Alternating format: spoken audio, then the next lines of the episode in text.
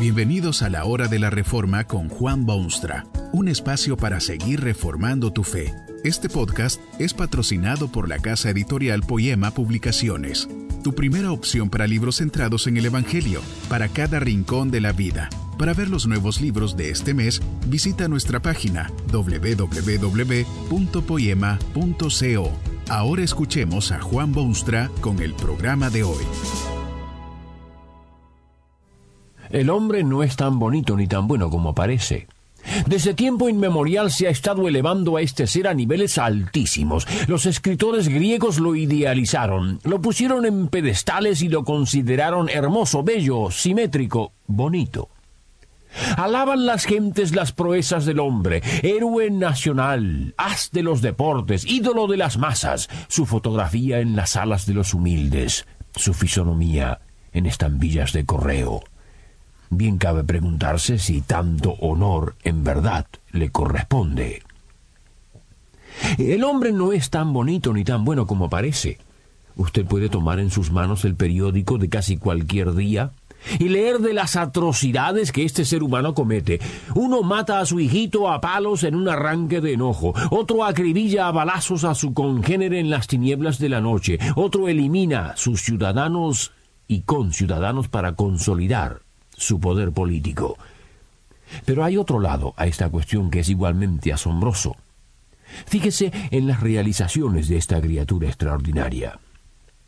Escribe tiernos poemas sobre el amor y pinta cuadros que detienen al que los mira. Levanta rascacielos que sirven de protección a centenares de sus iguales. Muestra altruismo y desprendimiento personal al punto del arrojo y se inmola a sí mismo en aras de una causa benemérita y justa.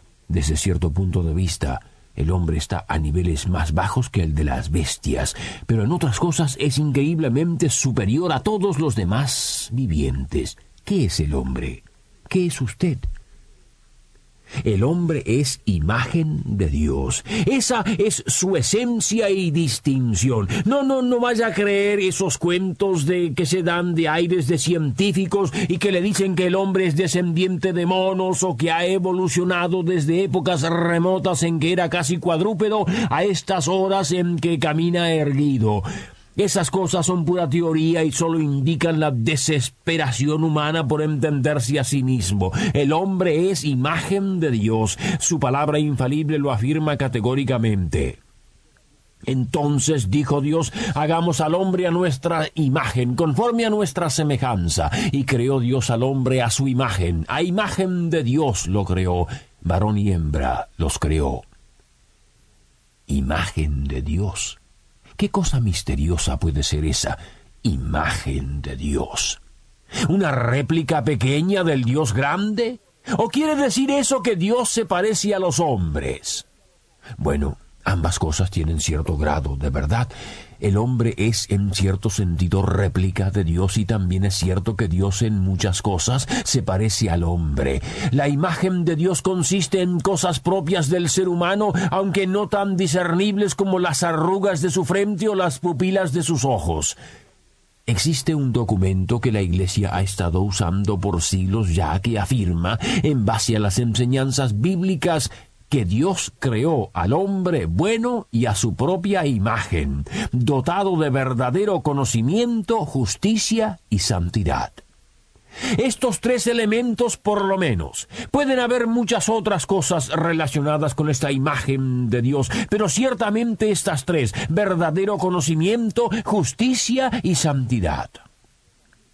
Traducido en detalle significa que el hombre que Dios hizo poseía conocimientos de sí mismo y de su ambiente y de su mundo y sobre todo de su Dios. Actualmente el hombre nace ignorante, tonto, hasta lo más elemental tiene que aprenderlo. Su mente parece ofuscada con densas nieblas, no entiende quién es y anda siempre a la búsqueda de sus orígenes. Pero el hombre que Dios creó tenía conocimientos verdaderos, si no en todos los terrenos de la ciencia, ciertamente en los niveles necesarios para su felicidad. Sabía que el mundo era creación de su Dios. Sabía que todas las cosas eran como instrumentos en una gran orquesta que toca su música para alabar al Creador. Al contemplar los vastos cielos, veía la mano de su Dios. Al escuchar el trinar de las aves, oía los pentagramas del cielo. Pero era más que conocimiento, era también verdadera justicia. El hombre que salió de la mano divina tenía un sentido correcto de lo que es justo, justo en relaciones humanas, justo en la creación entera, y ese conocimiento y ese sentido maravilloso de justicia eran adornados con verdadera santidad, es decir, con actos y con personalidad que estaban totalmente dedicados a Dios, a lo bueno, lo amable, la superación, verdadero conocimiento, justicia y santidad. Pero, ¿será posible que esto describa al hombre tal cual usted lo conoce? ¿Cómo puede defenderse la tesis de que el hombre es imagen de Dios hoy en día, el hombre que usted conoce? Si parece justamente lo contrario. En vez de verdadero conocimiento se destaca por su estupidez. Hasta las tablas de multiplicar tiene que estudiárselas de memoria, y no sabe del universo, y menos aún de sí mismo. ¿Cómo puede eso designarse como verdadero conocimiento? O tome usted ese sentido de la justicia. ¿Dónde está en este mundo moderno ¿Quién tiene hoy en día sentidos de justicia que en alguna forma reflejen la justicia que debe ser la de Dios? Si parece que lo que menos hay es justicia en este desgraciado mundo. ¿Y santidad? No puede ser otra cosa que un triste chiste. Lo que hay es corrupción, suciedad, maldad por todas partes. Hay odios y hay muertes y se discrimina y se fomenta la pobreza y hay distinciones de clases y hay miseria por doquier, miseria humana. Bueno, es que después de haber hecho Dios al hombre a su imagen, éste procedió con insensatez, se desvió de su sendero, desobedeció los claros mandamientos de su Creador, quiso imponer su voluntad a la de Dios, cometió pecado y la imagen de Dios que en sí llevaba se nubló completamente, se desfiguró, se echó a perder, en efecto la perdió. Qué triste fue aquel día para el mundo que Dios había creado. La orquesta del universo interrumpió sus melodías de alabanza, y el silencio cundió por toda la tierra. Las aves que antes cantaban empezaron sus sollozos. Los ángeles del cielo, orgullosos siempre de la magnífica obra de Dios, andaban con rostros cabizbajos, y el hombre, antes sabio y justo y santo, ahora se sabe ignorante, impío, injusto y sucio. Trata de esconderse entre las matas para huir de su Dios. Cree que unas hojas cubrirán su vergüenza. Tan abajo se había venido aquel ser magnífico. Bueno, sí, algo de esa imagen quizá le queda aún al hombre natural no es bestia. Sí, le queda algo de conciencia del bien y del mal. Le queda un alma que es inmortal. Sí, puede pensar y puede emitir juicios y hasta puede amar. Pero verdadero conocimiento, justicia y santidad. Absolutamente, totalmente perdido todo eso. No le quedan ni vestigios. El hombre natural es simplemente un desastre en comparación con la creación de Dios. La Biblia enseña que está totalmente corrompido, que no hay bien en él, que, lo que parece bien lo hace con motivos erróneos, que el bien que hace se vuelve en testimonio contrario a su propio bienestar temporal y eterno. Es por esta razón que el proceso de salvación que pintan las escrituras es de tan profundo significado. Lo que pretende hacer la salvación de Dios es restaurar en el hombre esa imagen suya, es volver a darle al hombre una medida de aquel verdadero conocimiento, justicia y santidad. Decía el gran apóstol Pablo, por ejemplo, a sus muchos lectores y fieles que se vistiesen del nuevo hombre, creado en Dios en justicia y en santidad de verdad.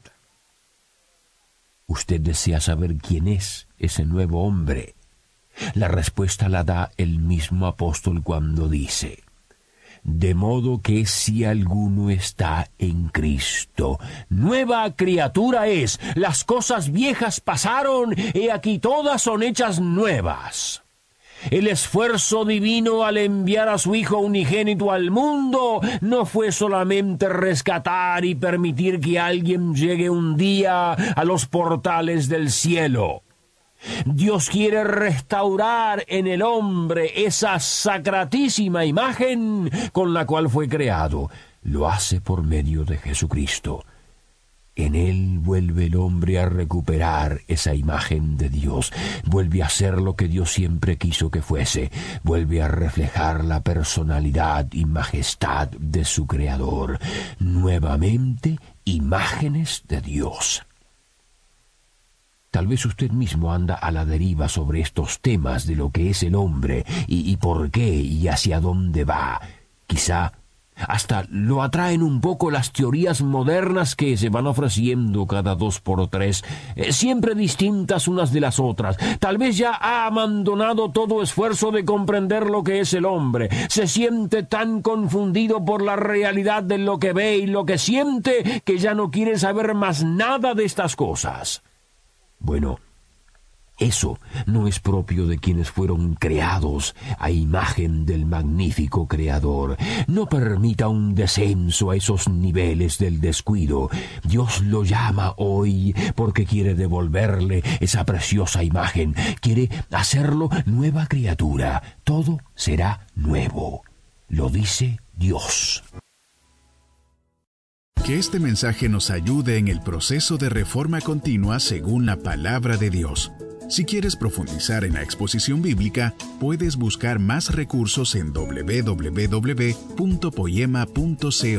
Allí encontrarás libros que te ayuden a entender la palabra de Dios y aplicarla a tu vida. Poema, el Evangelio para cada rincón de la vida. Nos vemos en el próximo episodio de La Hora de la Reforma con Juan Bonstra.